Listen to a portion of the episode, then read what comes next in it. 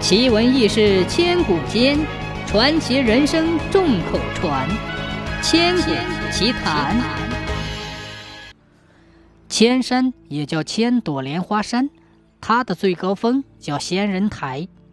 传说古时候这里有九百九十九座莲花峰，在一座山峰脚下住着一户人家，一家人勤劳善良，靠着荷塘里打鱼养藕过日子。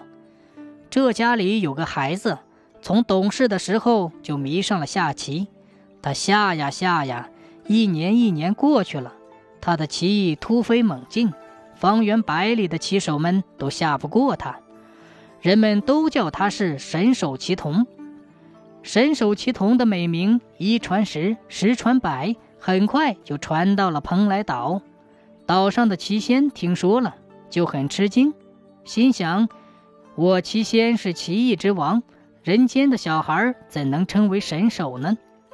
东海奇仙就背上奇囊，驾着盘龙直奔东北来了。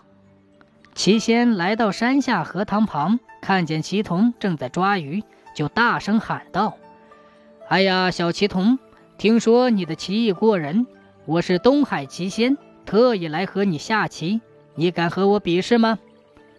齐同一听，想自己的棋艺怎么惊动了齐仙？我要和他比不比呢？他正在拿主意，齐仙又说：“如果你不敢比试，你就别让别人叫你什么射手了。”说完便哈哈大笑起来。这一来可惹恼了小齐童，他是个不服输的孩子，他也学着齐仙的口气，大声回答：“齐仙，既然你从仙岛赶来。”怎能让你扫兴而去呢？我们就比试比试吧。真要在棋了，棋仙却又出了个难题。他说：“下棋可得有个条件，我是仙，不能在你们人间落脚；你是仙，也不能在我们仙境下棋。咱俩到哪里去比呢？”齐同灵机一动，说：“这好办，咱俩在人间和仙境相接的地方比。”我家东南有座最高的山，那山顶是个好地方。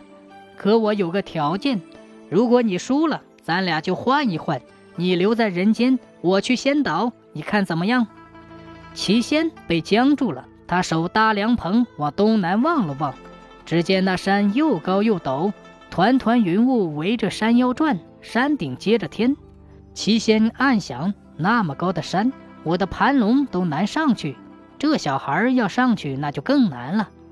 我何不答应他的条件呢？齐仙说：“好吧，你能爬上山顶，我们就下棋。我先走了。如果我在山顶等你三个时辰还不到，就算你输了。”说完，他就骑着盘龙走了。一眨眼的功夫，齐仙不见了。齐同忙从荷塘里掐了一朵石瓣莲花，扛在肩上，朝着那座山走去。一路上，祁同蹦蹦跳跳，很快活。渴了、饿了，他就吸一下莲花的茎头，莲汁蜜糖似的甜。渴呀、饿呀，就没了。小祁同顿时精神十足。转眼就到了山下，他又使劲吸了一口，就向山上爬。他爬呀爬，不知爬了多少个时辰，他才爬到了半山腰。莲汁被他吸干了。他再也没有力气了。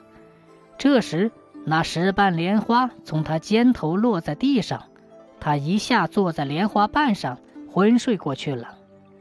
再说先走的齐仙，他骑着盘龙飞到半山腰时，也累得飞不动了，趴在半山腰上，气喘如猴。齐仙急得板龙脚，拍龙尾，可盘龙却怎么也不动弹。齐仙只好让他趴在半山腰。自己上山顶爬去，正在山腰昏睡的齐同忽然觉得身下在动，耳边生风，睁眼一看，身下的莲花变大，正拖着他向上飘呢。莲花向上飘呀飘，飘入云端，靠着山顶停下了。齐同高兴地跳上山顶那块最高的怪石，才见齐仙哭丧着脸从南坡爬上来。齐同笑嘻嘻地问。齐仙，你不是说要等我三个时辰吗？齐仙这回可没脸说大话了，只好把话岔开，说：“咱俩再骑吧。”他俩坐定之后，齐同用手指在怪石上画下了棋盘，齐仙从棋囊里取出棋子，这一凡一仙就下起棋来。不知他俩下了多少个时辰，也不知人间过了多少年头，既不见其仙输了落为凡人。也不见其同赢了升了仙，却见托其同上山的石瓣莲花变成了一座山峰，使原来的九百九十九座莲花峰又多了一个伙伴。从此这里才取名为千山。那盘龙早已经饿死在半山腰，化成一棵老松，人们叫它盘龙松。祁同和祁仙下棋的这座最高峰叫做仙人台，直到今天。登上仙人台，人们还能见到棋盘旁的一些五色石头，那就是当年的棋子。每当月圆时，站在仙人台下，人们还能听到棋童和棋仙在那里说将、跳马、吃车。可是细一看，什么人也没有。